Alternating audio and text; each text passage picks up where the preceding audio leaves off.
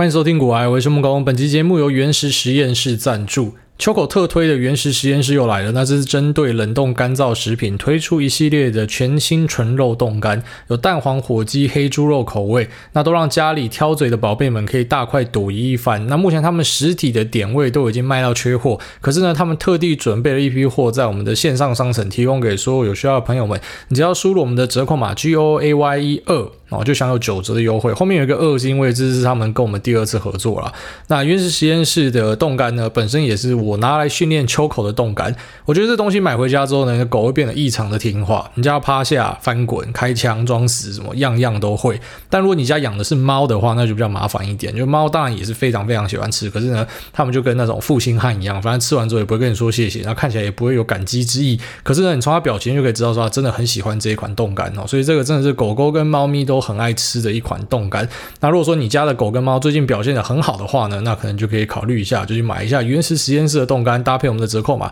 那来放一下福利给家里的小宝贝，那我在这边提供给所有需要的朋友们。好，那秋冬到了，就最近变蛮凉的，好，然后我因为差不多半个月前去参加了一个公开活动。啊，其实那公开活动就是一个类似自表活动啊，反正有拍成 YouTube，然后之后会上传。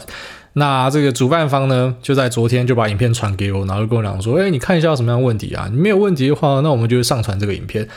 然后我看完之后，我就跟他们讲说：“可不可以不要上传？干他妈的！我在影片里面看起来超级吃肥。”就真的肥要靠背，其实一般来说我会故意留胡子啊，因为胡子呢就是男生的 contour 啊，就是根据我老婆的说法，反正女生会在脸那边化妆嘛，就打打底还是什么的，反正总之就是画一画，然后看起来的脸是这样有棱有角这样。那男生呢，因为你很少在化妆嘛，所以呢男生可能就靠蓄胡的方式，所以就算你是一个他妈超级肥宅，可是因为有一点胡子这样，所以就会看起来哎你的脸是小一点。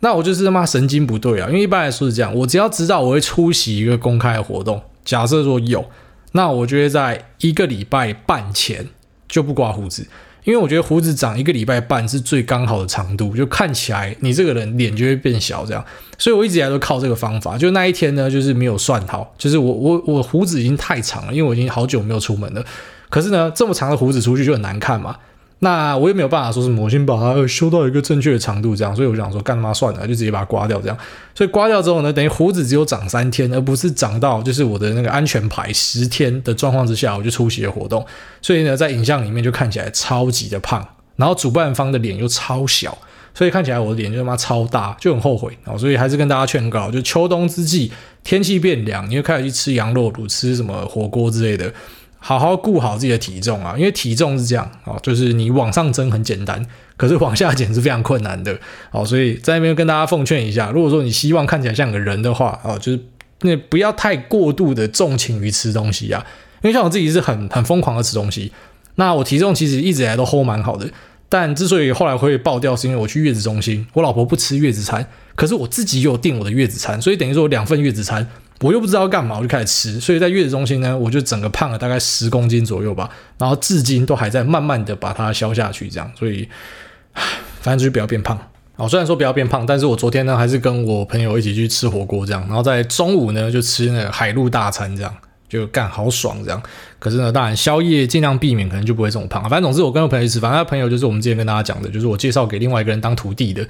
好，这当徒弟的意思就是妈当肉便器啊，因为基本上我觉得啊，就是我自己身边的人，要么是没有在收徒弟啊，要么就是他们收徒弟呢，也不会跟你拿钱或什么，因为敢拿你这小钱要干嘛？你要学的，你一定是没有钱的啦。哦，大多数就是你是没有钱的啦，所以我跟你拿什么钱也没钱的，所以你就当我肉便器这样，我每天就是妈密你，然后骚扰你，然后那么干屌你这样子，就呃变得很好玩，大家玩在一起这样。反正总之呢，我们就出去吃饭嘛，然后吃火锅的当下呢，其实就聊到了礼拜二的一个市况的状况。那礼拜二这个市况状况呢，我相信很多人都很想要理解到底是发生什么事情。那其实这个东西并不是什么新鲜事，就一段时间就会发生一次这种莫名其妙的，就是大家通杀这样。那有时候是整个市场都在杀，哦，上市上柜新柜都在杀。那大多数我们看到的状况呢，可能就是上柜这边杀得很爽，然后上市这边呢，也可能大权值股是没有什么样动作的。那也开始很多人会想问为什么？包括我这个朋友，就是他会很好奇，说这到底是发生什么事情？那其实一般来说，发生这样的通杀。它未必是会直接连接到，举例来说，社会里面发生的一些事件，然后可能是啊、比较小就是可能你公司出了什么问题，那比较大一点可能就是举例来说啊，美国总统出了什么事情，还是说习近平突然他妈射飞弹，还是说金小胖怎么样，就是未必有连接到基本面相关的东西，就只是单纯的，有时候是这样啊，像比较早期就是肥手指啊，比较早期会发生所谓的肥手指，就是我今天要下单，可是我不小心价格按错了。举例来说，我要下一百块，我下到一百二，所以就一瞬间可能就拉了一个这个二十帕涨幅，在美股就会这样。那或者说呢，我今天想要卖出，那我本来卖出是想用挂单的方式，我在一百块用挂单，可是我不小心按到 market，那按到 market 呢，可能就直接锁跌停了，因为我一次抛出来的量太大，或者说我其实没有要卖这么多，但是我不小心 key 错单子，这就是我们讲的广义上的非手指啊，有很多的呃呈现方式。但是后来呢，举例来说，像台湾的期交所就有去做这种价格稳定措施啊，就是如果你今天发出来的单是比较不合理的，那他就帮你退单，就是一个保护你的机制就对了。那也因为这样子的机制呢，可能肥手指的状况就越来越少见了，因为现货的流动性算 OK 啊，期货有时候就是啊、今天突然有一个人卖一个芭乐价出来，把价格往下杀，可能现货的人看到就跟这样，所以触发一个连锁反应。那期货这边因为量少了，所以它开始有这个价格稳定措施进去之后呢，可能目前你看到肥手指的机会就比较小一点了。那我们现在比较呃。就是大家会去推估的，然后就我们看到这种市场突然下杀呢，我们都会讲说，可能是有某一个大资金，这个资金可能五亿到十亿，甚至是更高不等。那他可能在设计他的程式单的时候呢，有哪里做错了，或者说他不小心 key 错之类的，然后就触发一个连锁反应。当然也不是说这个人他有本事把整个台湾的贵买市场卖下去啊，这个应该是在台湾可能只有很小部分的人有这个能力。好，那他就只是单纯的他把一只股票给卖下去。那在市场里面连锁反应有时候怎么样发生呢？举例来说，我们拿车用举例好了，今天车用二级体的有一只标的，就是这一位苦主他在里面做，然后呢，他想要卖出一点东西，可是他不小心，好，举例来说 key 错了，或者说他设定错误了，导致哦，本来他可能卖出只挂单，就变成他直接用 market 砍出去，一砍呢，可能价格直接跌掉了十档。那跌掉十档之后呢，就是你会想说，诶，市场应该会觉得这时候是便宜吧，就买哦，这是大错特错。你看，可能最近很红动能交易就可以理解一件事情，就是市场是有很多这种所谓的羊群。那羊群也不是说不好啦，反正总之就是他们相信说，市场的价格已经反映了所有的内在资讯，包含说基本面资讯，或者说呃。大家对于这个市场的共识呢，都已经在价格里面了，所以他们很相信价格，所以看到价格好的时候会怎样，就追嘛，就追进去嘛，就我们讲动能交易嘛。所以当今天价格跌破的时候呢，就空进去嘛，然后就是追空这样。所以这个交易模式其实是在市场里面很多人在执行。那就算是呃。就是我们如果说不要说人哈，就是说机器在做的话，那可能更多哦。就是使用这种城市单在跟别人的。那像我之前跟大家分享过，像我自己就有那种我下单，然后就马上有人跟单的一个经验嘛。我今天只要下个，居然都大笔一点的，什么三十张、五十张那边抛，那你就会发现，就是你每次下大单，马上就有人就是在你下的那一个秒数哦，他就已经跟单了，就他马上就跟进去了。那个都是程式单锁在那边了。所以其实有很多这种，就我们讲的羊群在里面。那这种羊群呢，就是跟着大哥在走。所以今天如果看到一个大哥在跳楼了，那可能就有很多人就会跟着就跳，因为他心里面的假设是啊，除了程式单，程式单就直接无脑跟着跳嘛。那如果是手工单呢，他就想说，干、啊、是不是因为现在刚好是那个营收季嘛，然后就要开始开十月的营收，是不是已经有人他妈先知，他知道这营收很烂还是怎么样的？好像爱普那个可能大家知道这个展望没有那么好，说妈先杀一个跌停再说，类似这样的东西。所以大家想说，会不会是有大户比我先知道，我就跟着砍？好，所以有时候当一个人他可能啊、手滑，或者说哎这个程式单意外的触发一个，举例来说从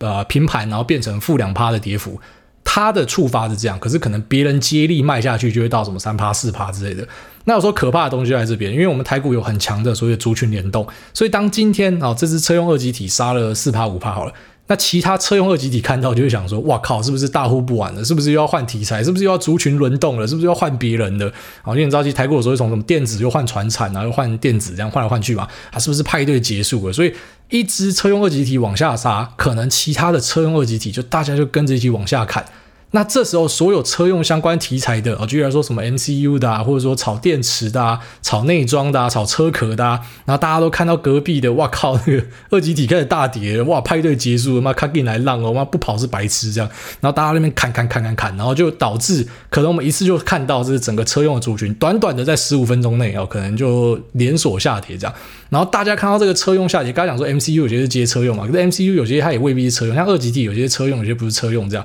所以它可能也。也会触发到另外一群人，他看到这下跌，哇靠，是不是电零组件不要玩了？所以一个瞬间就从本来可能是在呃一个车用二极体有个人手滑这样，然后就导致整个二极体下杀，然后之后就导致可能相关的车壳 MCU 什么下杀，然后就导致其他可能跟车用未必有关系的，但是一样看到 MCU 下杀的一些，好举例来说 IC 设计就跟着砍，然后就导致可能晶圆代工也跟着砍，这样，所以就变成一个连锁反应，就大家都。干你妈！到底发生什么事情？不管了，先砍再说，先避险再说，就会有这样的状况发生。那其实这个东西在这两个月内已经发生过第二次了。那我朋友问我的问题就想说，那所以这意思是我之后只要看到有急杀，难道我就可以直接进去捡吗？因为隔天一定会有一个回补的行情。我跟他说，干，这就是好玩的地方了啊！其实我们看急杀的经验已经好几次了，这样，那你会知道，有时候很神奇的地方是这样。就当然，在很多的急杀，举例来说，像上一次的急杀呢，就是杀完之后隔天就拉回来了。然后这一次的急杀呢，隔天有拉回来，但是拉回来的幅度就没有像上一次这么多。然后有时候急杀完之后，其实刚好就隔天遇到，举例来说，可能美股的盘不好，哦就是晚上美股盘不好什么，所以干脆啊，就从这边开始一路往下修正。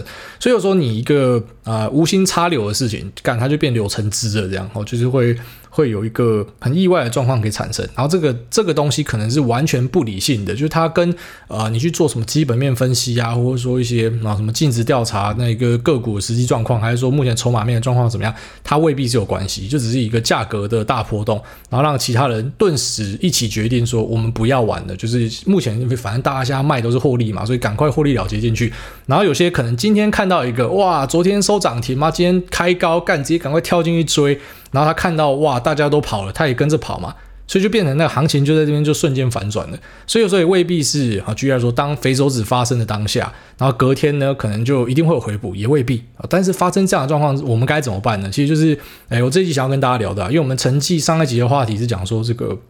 右侧跟左侧交易呢，然后你要怎么样的加码跟部位控管嘛？就是你要怎样去锁住你的部位的破险。那我们这一集就要跟大家聊一下停损啊，因为停损会有各式各样的状况产生。那当我们今天啊、呃、产生了一些我们规划中或者说我们没有预想到，举例来说像这个肥手指事件，就是你根本没有预想到的事情嘛。那它发生了，那我们该怎么样去啊、控制手上的部位？好，那首先还是用我们的老样子，就是用生活的例子去切入，可能一般人比较容易去理解。哦，生活之中什么时候遇到停损呢？哦，就是拿上一集我老妈的例子呢，就是她可能花钱去培养三个孩子学才艺，那有些就学不好嘛。那也不是说什么我不想要培养他，就只是我不想在这边花没有意义的钱了嘛。除非他真的学得很高兴，然后你钱跟打水漂一样，但是因为你小孩很高兴嘛，就有点像是啊放烟火也是这样的一件事情嘛。你就是把钱换成烟火炸掉了，然后 哇好高兴哦，这样烧金纸哇好高兴哦，用真的钱去买假钱这样。好，你心里有获得一些舒压的话呢，那你你去做是 OK 的啦。但是我们用比较理性的角度来看，你就知道这个行为是没有意义的嘛，因为可能你试的次数也够多了，所以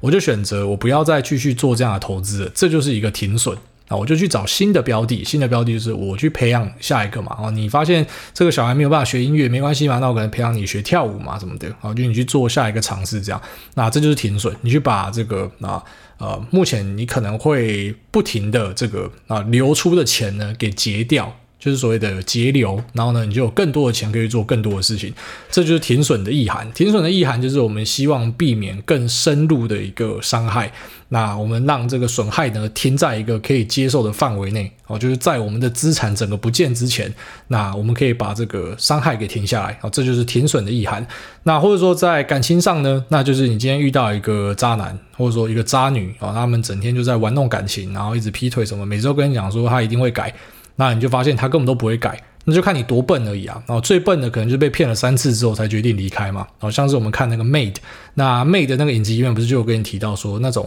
啊被打的女生，她们多半会回去嘛。啊，就是她们被打了，可她们还是会回去这样。然后直到她们有一天发现说，干，为什么要回去？然后才脱离这个循环。啊，这就是一个停损嘛。你什么时候会发现说你要停损的？就是伤害已经造成了，可是很多人会很不甘心，他会觉得。我今天已经为了这个男的或这个女的，他妈的，我已经承受这么多了，他已经开始慢慢变成更好的人了。我不要说我现在放手，然后他就变成别人的老公或老婆，干你妈的！我花了一堆时间把你调教成一个好的样子，结果你跑去娶了别人，这样很多人会过不去这一关。他就觉得我已经时间花下去了，干我已经陪你在一起五年、七年，甚至他妈十二年了，所以我就停损不下去。哦，但这个其实就跟股票里面遇到的停损是一样的，那种纠结的感觉是有一点类似的，就是我都已经买下去，我都已经承担亏损了，搞不好它会涨回来啊，就是搞不好它会变更好啊，什么那个想法是很像的，所以呢，他就拒绝停损。但是其实如果你可以理性一点去思考这件事情，你就会知道，诶，如果今天呢会这样对你的人，他多半就是你给他一百次机会，他也会做一样的事情。所以最好的方式呢就是停损，对彼此都好，对他也好，对你也好，这样。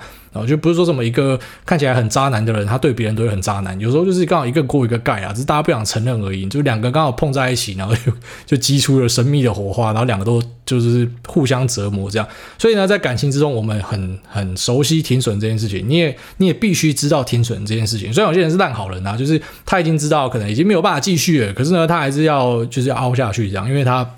我有时候是像我刚才前面讲，他不甘心嘛，然后有时候就是我不想伤害他，可是同时呢，你又再去跟别人约会，你嘴巴上说我不想伤害他，不敢跟他提这个，可同时你又去跟别人约会，干那是不是一个更惨的事情嘛？就你对他造成伤害是更大的。好，所以呢，这个也是一个非常需要去严守停损的地方。就你发现不对了，就赶快停损，因为时间是很重要的，你不可以去想沉没成本，你花下去了七年，那已经花下去了。你再继续蹉跎下去，就变十四年，然后到最后就变成可能有些这个老公老婆，然后到六七十岁的时候才开始去思考说，哎，为什么我这辈子就跟一个不喜欢的人在一起？因为我就想说，我已经花下去了，就说明一辈子就过了，啊，人只有一辈子，然后所以你必须要停损。那从这个案例呢，我们就可以延伸到交易里面，就是时间等于金钱，这样大家听得懂哦。时间呢就等于是钱，所以你今天已经花下去的时间，就等于你已经花下去的钱。那你不甘心这个时间，或者你不甘心这个钱，好像就是浪费掉了，所以呢，我就选择不要停损。但是问题是，时间是有限的，就像你的钱是有限的。好，如果说你今天钱是无限的，有个富爸爸，或者有个好工作，或者呢娶到正确的人，哦，家里超有钱，一直不停的输血给你的话，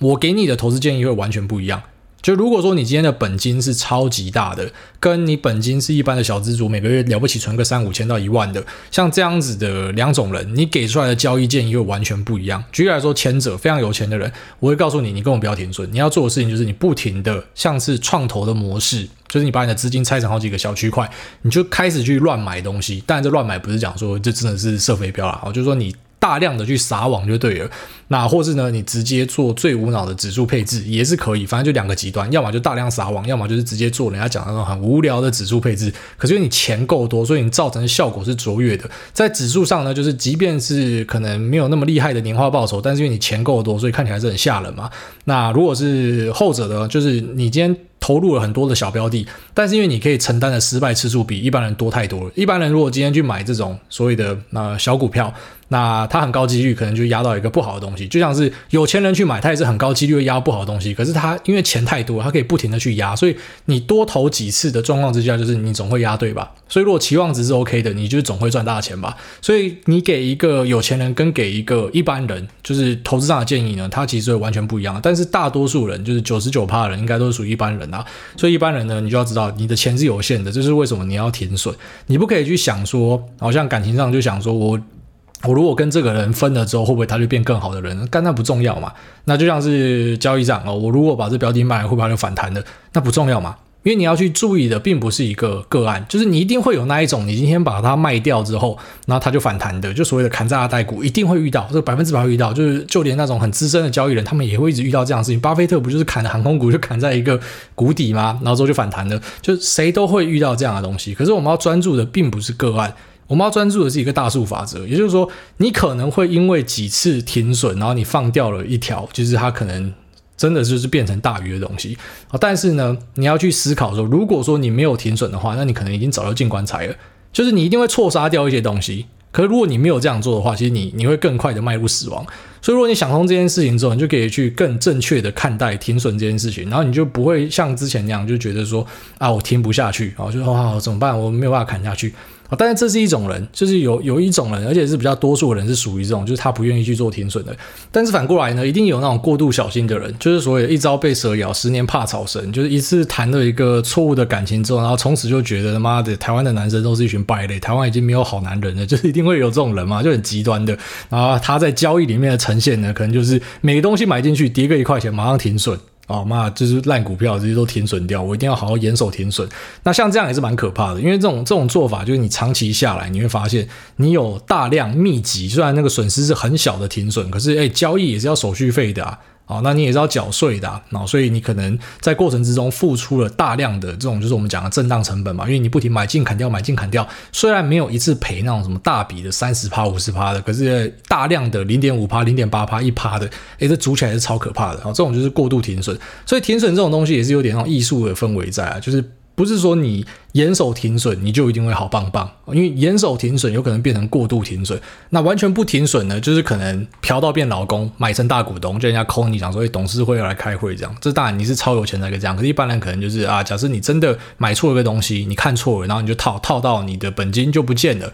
那你的本金又不像是刚刚前面讲到有钱人，他可以不停的打进来，哎，你钱一不见是很可怕的事情，你要回去原点。是很困难的事情，你知道，其实有很多散户都在做这样的事情，就他进入市场里面，然后赔钱，然后他心里就有一个想法，他的想法就是说，我赶快把这笔钱赚回来，我就不要玩股票了。你 你只要产生这种想法，一般就是毕业前哨战，好，这是一个很可怕的想法。好，那我们概念的论述就先讲到这边，就你要先有这个停损的基本概念，就是为什么你要停损，因为你要避免更多的损失，因为你的资源是有限的，因为你的时间是有限的，所以你要停损。那如果你今天资源是无限的啊，那当然你就不需要停损了，因为那整个策略就不一样了。好，那我们就。继续下去啊！就如果我们今天聊到停损的话，我们实务上该怎么样操作？那先讲指数投资，指数投资基本上很少人在做停损哦。就指数投资的大原则是什么？就是你要持续的去买进嘛。哦，因为这是做一个退休的规划，这样你希望退休的时候有钱。可是谁能跟我保证，就是台湾或是美国在三十年，就是我们退休之后，它还是很强的？我觉得这真的很难说。其实你用一个比较近的，就我们邻居啊，就是拿中国的例子来举例就好。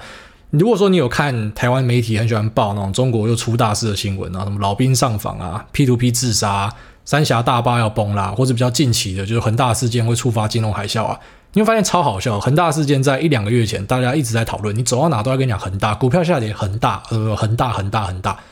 你等了一两个月之后的现在。现在谁在讲恒大啦？你已经找不到新闻了。恒大事件解决吗？还没有啦。可是为什么已经没有人要聊了？那就让我跟大家讲，其实恒大事件早在一年多前就已经在发生。可是下跌的时候，就有有时候大家就是你知道话题来的气氛对了，就把它当成是一个核心这样。可是你看哦，我们去预期中国会倒台啊，这么多的媒体跟你排山倒海，一直跟你讲啊新的事件，每次都有什么新的事件要倒要倒了。从来没有一次真的倒了，但我们不排除未来会不会倒。可是你就发现，你要去预测一个国家的国运超难的。即便是诶这个是类似同文同种，他们也是讲中文的，就算是简体字嘛。可是诶他们的资讯其实我们都可以直接获得。那你要去判断他们的国运会怎么样，都很难的。那何况是啊，就是如果是一个你可能不是特别熟悉的国家，当然美国，你就说啊，我们知道美国世界上最强的国家，可是语言很多人连连这个英文都讲不好了，所以第一手消息可能也不一定获得得了。你怎么可以确定美国会持续强大？所以，我个人觉得做指数投资，某种程度就是一个信仰之跃。好，你尽量把自己放在一个呃相对就是在目前看起来是一个比较好的选择里面，然后就这样了。你能做就这样，因为指数投资是分批投入嘛，所以除非你今天发现，哦，举例来说，像之前就很红什么金砖四国嘛，现在没有人要讲了。可是未来假设又有什么样的啊、呃、新的 buzzword 出现，就是很强大的国家什么，那很简单嘛，你再把配置稍微修改一下就好，或甚至是直接更简单，就直接走全球配置就好。举例来说，就买一档 VT，然后就做完全球配置，或是 VWRA，就是你就你就做完全球配置，然后就是说我不单压美国，我不单压。台湾，然后我也不单压中国，我也不单压任何一个国家，因为我知道国运这种东西是可能会变化的，而且难以预测，所以我直接压全世界吧。你直接把全世界当成是一个市值型大盘 ETF，所以谁表现好谁就在里面。但当然这样子你就会牺牲掉一些报酬，就是如果说有啊，举例来说，像台湾跟美国市场特别的好。那你就没有办法拿到这种暴利的报酬，因为你会跟一些拖油瓶去平均，但是相对的你就更保险啊。所以做指数投资其实就是一个信仰之跃啦。然后你动态的去调整，就是你没有必要刻意的去停损。举例来说，你今天发现有个市场更好，或者说你选择要走全球，你没有必要把你本来买进的东西砍掉哦，你就只要把你新的钱放到对的地方就结束了。好，所以对于啊这个啊做指数投资的人，你的风险控管跟你的停损呢，其实基本上就是你没有必要去做太多的这种停损。顺的行为啊，我觉得你的做法就是你直接换到另外一个市场去就好。但当然你也可以极端一点，就是你把本来的部位砍掉，然后换到别的市场，或者说你把所有部位砍掉换到全球也是可以。但是我的建议是，其实你只要把新入金的钱，因为你是持续买进的嘛，我就新的然后摆到对的位置，这样就好了。好，差不多是这样。好，那接下来就是你在做主动投资的人，你要怎么样做停损？好，这个其实也是一样，就是你要有一个前后一贯的逻辑。如果你是因为基本面买进的，那一般你的停损也会是因为基本面。你是因为看到某一个财报进去的，那你出来可能也是因为看到你某一份财报，那它不合你的预期，你就出来，或者说你是因为看到筹码才进去的。举例来说，你看到这个被这个裴洛西她老公买了什么东西啊，你看到他进去，那你可能也出来也会因为说裴洛西的老公出场了，你才出来。不过当然，你可能你获得的讯息已经是好几手之外的。但是尽量你要做到前后的逻辑是一贯的。那为什么前后逻辑要一贯呢？因为你才可以反复执行。哦，一样，你要回归大数法则，一个通例是不准的。你要可以反复执行的方法才是方法。你不可以说什么，哎，有一次我从二十五楼跳下来没有死，所以二十五楼跳下来很安全。哦，这个是错的，因为搞不好你是赛道的。所以一样，就如果说你每次的方法是你尽量把变因都锁住的话，你才可以知道这个方法是不是真的有效的嘛？你是因为基本面进场的。然后你要因为基本面出场，然后长期来说，你基本面的这个策略呢，是不是赚钱的？是啊，那这方法就是有效的。但你不可以因为一次，然后就说哦，这方法是有效，这个是没有意义的。那当然，如果你是因为股价进场的，你出场也是因为股价。我是因为我今天看到一个长红 K，那明天又开高，我就追进去的。那我出场一定也是因为，举例来说，红 K 的低点被破了，或是红 K 的中轴被破了，我就出掉。你什么样的理由进来，就要什么样的理由出去。但是我们却很常在各个论坛看到相反过来的例子。好，他明明就是因为看到某个东西，哦，什么大家都在讲说送分题啊，这开高就追啊，什么啊，目标价多少啊？你明明就是看价格追进去的，结果你会发现，就是很多论坛都有这样的现象，就是等到这个股价开始反转下跌的时候，全部人顿时变成基本面专家，干。对于基本面如数家珍，对于公司赚多少钱，前景是多少如数家珍，死都不要把手上的东西卖掉。明明当初进来是看价格进来的，可出去就变成基本面投资，所以就死都要抱着这样。然后最后面才发现，可能自己买到一个景气循环股，或者说可能就是一次性的机会财。我觉得他前面是炒一波而已，后面就没了什么的。你会发现很多人都这样，就是他在技术面进场，可是呢，他出场变成基本面，那其实就是某种程度的凹单哦，某种程度的不想要停损，就会变成这个形状。所以呢，对于一般的新手来讲，我会建议你入门的方法就是你一定要前后的逻辑一致。你是因为什么理由进来，你就要因为什么理由出去，就是那个理由消失了，那你就要出去。那如果你今天变成一个高手之后，当然可能做法就完全不一样哦。举例来说，拿我们自己在交易的，就以我自己的例子来举例跟大家分享。我进场大多数都是以基本面跟题材为主，就是我知道这家公司它长期的营收会不错，所以长期对我来说就是半年到一年啊，就是我已经看到它未来半年到一年，我觉得它会不错，但不一定会对，但是我觉得这个胜率是 OK 的，我就选择去进场。那我可能就会搭配一点。就所谓技术面的东西，我比较喜欢买在所谓的这种均线附近啊，就很常跟你讲说什么 moving average 是一个很不错的参考指标啊，不管在台股或者美股都有观察到这个现象嘛。美国的六十日均线打开来，哇，一大堆股票每次打到六十日均线就往上弹了，就一个神奇的力量这样子啊。所以呢，我可能会选择就是买在均线附近，因为对我来说，这个就是一个相对防守性的一个做法，这样就是我我在这边应该是比较难所谓的追高被套牢这样。所以呢，当基本面对了，然后技术面这个符合我的条件，我可能觉得进场。那我什么时候会出场呢？当然，如果这个基基本面的条件改变了，我一定会出场。好，举例来说，像我呃今年停损比较大笔，就是年初那个 Teladoc 哦，Teladoc 因为财报开出来我不喜欢，我就把它砍掉了。那就还好就砍掉，因为后来跌更深这样。但我不排除他会不会像我们刚才前面讲，就是你你分手后的男朋友后来真的变一个好人了，有机会啊，就是你跟他分手之后，后来真的就就大涨。不管，因为我长期来说，我相信我自己的判断嘛，就是我这样做，我一定会错放掉几个东西。可是我因为这样子不会毕业，好，所以呢。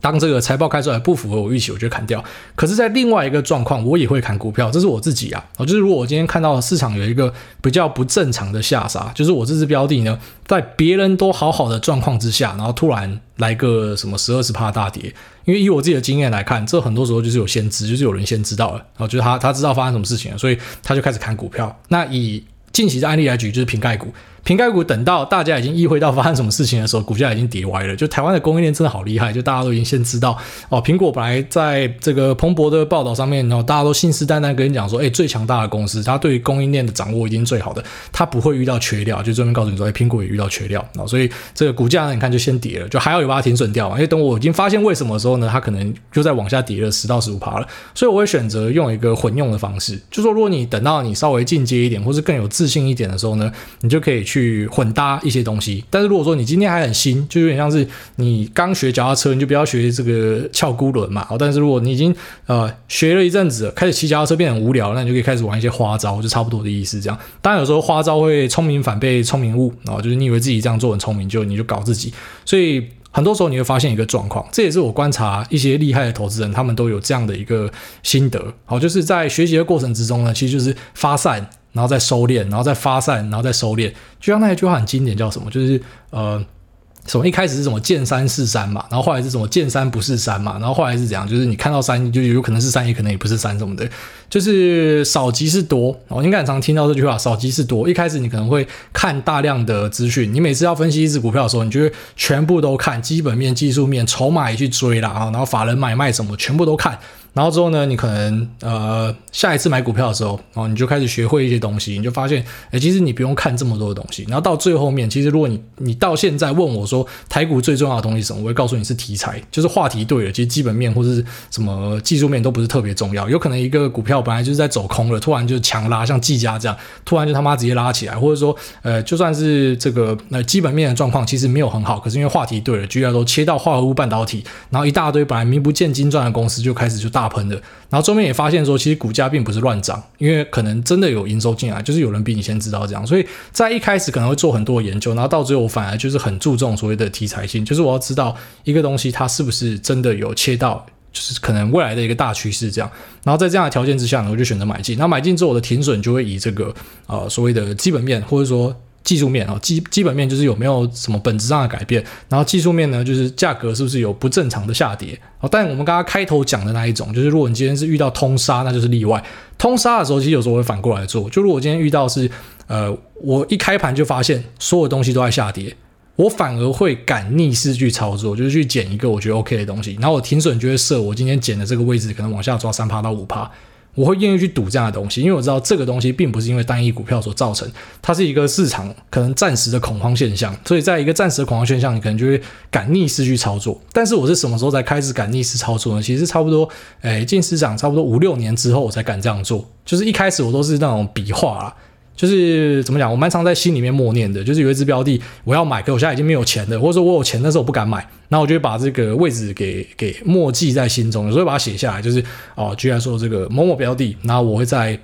啊，就像一百二十块的时候，我想要买，我就把它记下来，然后之后可能等个呃五天十天，然后一个月两个月，然后看后来的表现。就是你要在很多次这样的验证之后，你才可以确定说，就是你的一些直觉是不是对的。然后有时候直觉它确实就是在反映很多你脑中在想的东西，只是因为你还没有办法把它口语化讲出来，但是它已经化身成你的直觉了。我就像是在这个产线上包装的人，他最后面已经变反射动作一样。那我相信其实很多的判断，它最后面都可以变反射动作。然后包含说像这个呃停损也是差不多的东西，就是。等到某个阶段之后呢，它也会变成一个反射动作。你今天可能只要看到一篇报道，或者说你看到一个公司发的重讯，或是你看一个价格的变化，然后你你去比对一下大盘的状况，你就知道说这个东西我要不要现在直接把它停损掉，还是说不要？好，所以这集讲到这边，其实我自己也觉得就很发散。我相信有些人听了会觉得雾煞煞这样。那我自己也没有办法很明确的跟你讲说到底该怎么做，因为真的没有一个绝对的方法。我们自己电玩群里面假设十个人，可能就有十套不同的停损方法，所以真的都不一样。我能跟大家讲的就只是你要知道说方法是有很多种的，那重点就是你要找到自己的方法。那找自己的方法的的过程呢，就是不停的去这个 try and error，就是你要不停的去试错，你一定会错啊。我一开始因为一定会很多错，然后最后面就算你找到一个真正的方法，还是会有错，就是有那种你错杀掉的，或者说你没有杀掉的，就最后面它跌烂，怎么就一定还是会有这一种状况产生。可是，在大数法则之下，就是反复执行之下啊，你是有赚到钱的，就代表说你这个停损是做的 OK 的，然后你的呃，不然说你期待的报酬的状况是怎么样，然后搭配你停损的，就是它整个模型是 OK 的，就是最后面你要找到自己的这一套模型，好，然后再成为一个自己的交易方法。好，那这集节目先聊到这边，我们接下来进入 Q&A 的部分。第一位股海臭散户，他说关于税的问题，癌大你好，想请问像癌大这样海外收入一堆是怎么处理海外所得税的？还有 Podcast 公司收入应该也会遇到较高的税级，请问有特别请人或自己处理吗？还是就放着给他扣，请政府拿去吃药啦，操之类的？那如果不方便的话，可以跳过，感谢。好，当然，如果说你今天是有这个啊大笔的所谓的业外收入的，那可能就会成立公司来处理税的问题嘛。那税的部分当然就交给会计师去帮忙啦。其实比较简单的认定就是，如果是三千万以下，可能就是走这个书审嘛。那如果是三千万以上的话呢，那可能就走就是查账嘛。所以还是让会计师去安排比较好，因为这种东西你自己做其实超困难的，就是术业有专攻啦。像我自己，我觉得股票 OK，但是你说税务东西我是不是特别了解？其实没有，就很多东西我就直接打给会计师去问就好。那你说像海外收入，你应该讲那种股票收入吧？就你要汇回来的话，有一个免税额六百多万。那给大家建议是，就你在外面赚多少钱，那个资本利得是多少，你每年就要去申报。因为如果说你没有申报，然后你有朝一日要汇钱回来的话，你可能会被惩罚哦。所以我给大家的建议是，如果你今天收入是有超过，就是你的资本利得每年应该是有超过那个政府的免税额，就是海外收入的免税额的话呢，那我会建议你就是找个会计师，然后请他帮你哦安排说看怎么样处理比较好。那这边当然不是教大家说什么逃税或杀小，其实就节税啊，节税并不是一个邪恶的事情。就你一样是缴税，你缴这么多的钱，当然你会希望用一个更有效率、更好的方法，然后来缴税爱国家嘛。你看这样讲还真是正确。但是节税的方法其实应该都是找这个会计师去问比较好，然后千万不要想要逃税啊，逃税的这个惩罚是非常严重的，所以不要做这样的事情啊。下面为这个呃虾奥图买阿兄他说五谷根茎类，那艾大你好，小弟菜鸡想请教上周提到。交易策略，如果标的一直碰不到目标价，要直接放弃吗？小弟试过看对加码，那慢慢打子弹，但最后一波却直接加码，在短期最高点套了一两个月。是否估目标价能力不好，就不要用看对加码了？到入场价就直接 all in，配置好的金额之后，离目标价七到八十趴就全出掉，避免还有少部分筹码追高。那感谢来大祝福一家大小平安健康哟。好，谢谢你。那你讲这个买在山上，其实一定会发生，这个很常见。好，举例来说，像 NVIDIA，我记得我们在上古时期就有讲过说，就是最高买在山顶嘛。你现在回头一看，那根本就是三角。好，就是那是用相对的尺度来看啊。但如果你讲的是偏比较短线的交易的话，那你当然偶尔会买在山顶，所以你是不是要搭配我们讲那个右侧交易的，就是保本的法则？也就是说，你今天第一单是一百，然后第二单是一百二，所以平均成本变一百一嘛。然后第三单假设是买在更高的部分，那是不是你的平均成本就往上拉？所以你的停损或者停利就会设在你的平均成本往上拉的部分嘛？因为你希望不要空手而回嘛。所以就算你真的有部位是追在山顶，可是如果说你有切记我们讲的右侧交易的部位控管的话，你还是会把钱带回家。就你，你一定会有一笔是打在山顶的位置，就照这个逻辑，假设你一路买下去，你一定会有一笔是打在山顶。可是呢，你在回调的时候，你就可以完全的获利了结嘛，就是你会赚到钱，你还是会把钱带回去。当然，如果说你今天遇到什么突然一瞬间三十趴崩跌，那是例外啊。可在一般的震荡中呢，你一定会把钱带回去嘛。所以这就是交易策略运用的一个好处，就是。你可以防呆，哦，就是你遇到一些状况呢，然后你不会说什么，比方说我买在一个部位在山顶，然后最后面就导致我整个部位变成什么头重脚轻，哦，就是我上面的部位比下面部位多很多，然后一反转，操，明明就才反转什么五趴而已，然后我过去还有什么三个月的部位就变赔钱了，因为有些人就是会买到这样头重脚轻嘛，所以你要搭配一点交易的策略，就是要避免这样的事情。然后再来就是你讲的这个什么目标价，目标价我是很不相信这样的东西。虽然我知道很多人会很相信这样的东西，他们到处都要问目标价，而且那个谁谁的目标价开多少，那开多少那根本没有意义嘛，你就发现他有时候达到，有时候没达到，他有时候可能快达到的时候就就疯狂出货什么的，就那个都随便大家喊的啊，也一大堆是那种举例来说，sales 的报告，哦，这个价格呢已经涨破之后，他们就上修，好，反正只要一直涨破，他就得上修。就你不就把前面的报告当塑胶一样嘛？就有时候根本基本面也没有改变，他们就是反正打到我就上修，然后等到后来一定会有一批报告是在山顶上嘛，然后就是突然出一个什么天价的目标价，然后最后面就反转，像发哥就是遇到这样的状况嘛，就是呃开出来的财报很好，大家上上调。拉一根涨停啊，然后再更加的上调，结果后来就就崩回来，到现在还没有回去这样。所以你不要过度的去相信目标价，但如果你今天讲目标价是你自己设定的价格的话，然后你说达到的这个目标价的七八十趴，你就开始去出什么的，这其实都没有问题啊。这个就是你你在拟定你的策略嘛，啊策略有没有效，就有一个方法给知道嘛，就是你自己下去玩嘛，下去玩，然后大数法则之下，就你不要只有一两次的经验，你应该是。我觉得这个方法试了什么三个月五个月，然后呃累积的交易量已经还蛮可观的，然后发现这个方法是有效的，那就持续的去做吧。我觉得你没有必要问一个什么啊、呃、别人到底是怎么样做，因为只要这个方法你用 OK 就可以用。好，下面因为这个。混怒啦，他说五星吹吹，来大你好，蔡基想问你一个问题，最近特斯拉大涨，假设碰到您设定的部位比例上限挂号，例如二十趴，你会把涨超过的部分卖掉吗？还是就放着给他表演呢？那最后祝您全家身体健康、平安快乐，谢谢。其实我真的没有想到今年会有机会回答这个问题啊。因为我们去年就一直有在讨论这个问题嘛，就部位如果涨到上限或者加码到上限该怎么办？就如果你是去年的听众，应该就知道我纠结过这个事情啊。特斯拉跟 NVIDIA 一直涨，涨到部位都坏掉了，不知道该怎么办。然后最后面的做法就是等到它停止创新高的时候，就把部位往下修嘛。我的做法是这样啊，但是我不会呃，就是很严格，居然说，特斯拉假设是二十五趴，那我就一定要锁在二十五趴，我不会这样啊。其实就大概大概，那还是一个机会成本的概念啊。就是举例来说，我今天卖掉，我一定要有地方去。如果说我卖掉，我不知道买什么，那我就留着，我就给它膨胀啊，有时候膨胀也未必是坏事啊。我就最喜欢举那个李嘉诚的例子，他买的那个 Zoom Video Communication，买一点点而已，他很早期就买的，就最后面这个 ZM 的部位涨到比他长江实业还来得大，干他妈吓死了！你根本没有想到说你一笔小投资，然后最后面他可以膨胀到这样。就像特斯拉的早期投资人到现在应该那个那个部位都很吓人。就假设到他没有那边乱减码的话，那这部位就很吓人。那当然你，你你换个角度说，就是不是每个标的都可以像哦特斯拉、NVIDIA 这样一直涨嘛？所以当然你到高点如果有收割掉一点，那也不错嘛，就再平衡去其他东西。所以这个都是啊，怎么讲？就有好有坏，他没有说什么。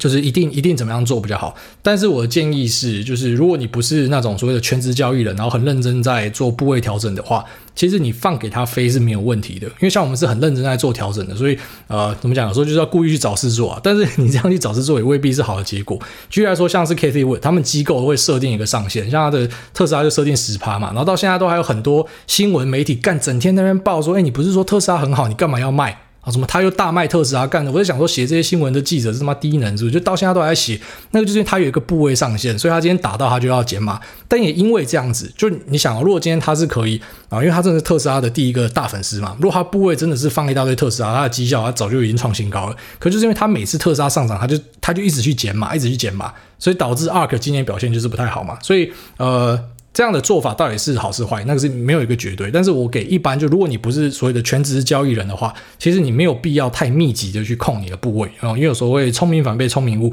下面为 Libra Leo 他说新竹东区韭菜鸡鸡大，那欣赏你的说话逻辑语速和脏话，你的节目持续陪伴了我二零二一年的通勤时光。曾经跟着好友的城市交易台指期货，两年平均获利十到十五趴，但曾遇过爆炸一波带走三十趴的资金，觉得心脏撑不住。所以预计退出。听完癌大投资理论后，用点小钱购入零零五零零六二零八，虽然没有赚大钱，但至少抗通膨，对吧？每次跟别人解释投资期货，都被笑称投机人。请教癌大，是否做期货算是一种投机？买股票才称得上是投资呢？谢谢。那你刚才前面讲说指数算不算抗通膨？绝对是哦，只要是投资资产，那不管是什么房地产或是股票，我觉得都是抗通膨的行为。但当然没有东西是稳赢的啦，哦，只要你有这样的想法，就是你已经在在抗通膨了。但胜率是怎么样？那个那个未必，就是还是有眼光的的问题在啊。然后再来就是做期货是不是就是投机？其实不是哦。如果说你做期货是做，举例来说股票期货好了啦。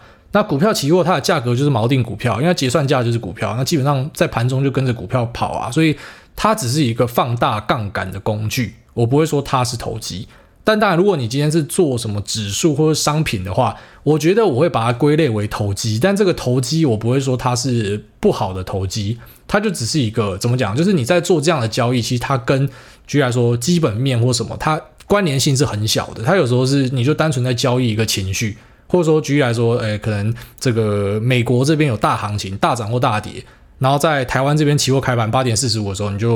因为那时候行情会非常非常剧烈嘛，那可能有些人就会预先设好几个点位，那他在什么地方要买，什么地方要卖之类，或者搭配一些衍生金融品，其实这就是一个交易情绪的行为。但是这对很多人来说，他们看就会叫做这个叫投机啊。但是啊，投机跟投资之战哦，其实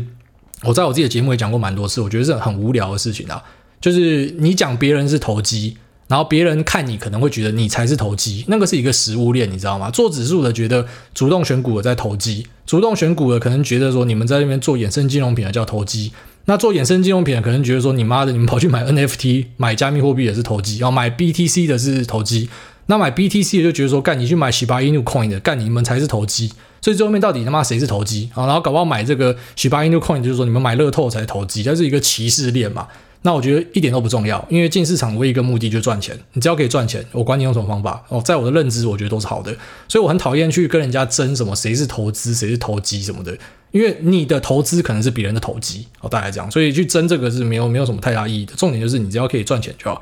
好啦，这个下面一位我是菜鸡，但不是韭菜。他说：“股海明灯是你，从去年大崩盘开始就已经听足了节目，那这期间也专注在台股，但我发现我对台股的标的一直没有信心，常常抱不住，担心下跌，所以赔了就很焦虑，一涨小赚就卖掉。那结果去年就是错过，绩效实在是没有很好。而当我把目光放向美股，我发现我对美股的标的比较有信心，那不是那么担心下跌，所以好像也抱得比较住，所以想试试美股。那直到去年十二月下定决心朝美股前进，无奈当时大家抢着开户，一直等到二。”月我才开好户头，那谁知道开好一进场，就因为当时科技股的修正，吃了一个月的十趴亏损。那五月又因为高速成长股的下跌，再吃一个月十趴的亏损，直到六月才回到零趴。那当时标普五百相对我进场的时间已经上涨八趴了。这四个月的时间，我其实很灰心，虽然比台股抱得住，也比较睡得着了，但还是会觉得自己是不是不适合，甚至想过是不是我不该主动选股去买大呃。不该主动选股去买大盘，那过程一直都是靠主委的一句话：刚进场三个月甚至半年会遇到修正吃亏损是非常正常的事情，来撑住我的心态。那直到今天，我账户目前已经四十趴了。虽然过程中我没有选择主委建议的大盘配置。但就因为主委的那段话，加上选择零杠杆，有多少钱我做多少事，心态调试好，不要恐慌。那现在也撑过很痛苦的初期了。尽管我投进去的资本只是少少的四千美，但这三季的尝试让我更有勇气和明确的目标。未来会持续放大美股部位。说了这么多，就是想让主委知道你的经验以及想法，实实在在在这两年帮助了我。那尤其是在在进场初期的迷雾里，你就是我的灯塔。那希望能有更多更多的人可以表达对你的感谢，千万不要让那些等爆牌的酸民影响你的心情。哦，这个真的是感动啊！我是菜鸡，但不是韭菜，非常感谢他的分享。那千万不要因为说现在你的本金还不大，就觉得啊好像是 nothing 是没什么。因为其实这样啊，就是啊有个说法是这样，你要成功呢，就是你把一个呃正确的事情反复的做啊，就这样。就是正确的事情反复去做，然后期待有一天好事会发生。虽然好事未必会发生，就是未必你会有呃更多的本金可以丢进来或什么的，但至少我们就做我们呃可能身边现在有什么样的资源，我们就做什么样的事情，然后去往一个好的方向去带。那你你讲说我讲那一句话说什么刚进来的啊、就一定会遇到亏损，这就是我很常跟他提到嘛，就是每次下杀都是杀那个可能三个月到半年间进场的人，就是每次下杀差不多四五个月。你四五个月前进场的人都会归零啊，就每次的修正都是这样的一个状况。那也不要觉得灰心或什么的，因为投资有时候蛮吃蛮吃时机的。然后有些人会因为他一开始进来很不顺，然后他就放弃了。但其实有时候那个不是你的问题，就像你想象一下，可能在去年二月进市场的人哦，那一定超干的嘛。他一进市场就遇到一个史诗级的下跌，搞不好其实有超多人在那时候就决定说，我这辈子不要投资了，那就很可惜啊。那会遇到这样的事情，呃。是难免的，就是你遇到下跌是难免的。那为什么你会一次毕业呢？因为你没有去控资金，你可能就是每次都想要 all in 这样，所以还是要有一个稍微稳健的心态。然后也不是说我建议大家一定要做这个指数型投资，只是因为我必须要很明白跟大家讲，我知道外面大家会卖梦给你讲说每个人都可以成为投资天才，干这个我觉得不可能啊，因为我们自己身边的朋友，像我以前是有股友会的，你知道吗？我在最早我在大学的时候，我的同学就有几个跟我是我们是股友会会讨论的，现在只剩我一个人啦。然后我那天我们在打世纪，我们在游戏团里面那个 J 他还讲说他以前的股友都不见了。哦，前阵子还有一个什么，跟他在一个什么，他们一起住一个高级办公室什么的，然后他也毕业了。哦，就是你会，你后来会发现说，在做这种呃主动投资的人，那特别是偏向我们这一种，就类似全职的，比较呃比较密集、比较紧凑，其实很多人后面都毕业了，这样，所以才会建议大家说，你你做最保险的指数投资，或者说有朝一日你真的毕业了，但是你要记得说，你还是有一个指数投资这个选项，然后它可以去啊。最最基本就是帮你抗通膨，然后帮你的资产可能啊、你可以有一个很不错的期待，就它会持续的稳定的呃有所表现这样子，就不要让钱躺在那边嘛。就基本上你想要跨越一个阶级。啊最快的方式就是你娶到一个公主嘛，或者说啊、就是你中乐透这样，可那个是可遇不可求这样。但是我们会希望说啊、就是我们的钱呢，在我们休息的时候，这听起来很老套，可是这是真的啊，就是在你睡觉的时候，它也可以帮你持续的滚钱嘛。那有些人是用比较激进的方式去做，而、有些人就用这种比较轻松写意放着去做的方式。反正你只要做到是一个快乐的方式，那就没有什么问题啊。那我也非常恭喜你，就是四十趴哦，四十趴其实很不错，四十趴已经击败今年美股大盘，今年美股大盘才二十几趴了。所以你可以很大声的说，今年我赢大盘了。好，那我也希望你就是在之后呢，也可以都很顺利。那这期节目先到这边，就这样，拜。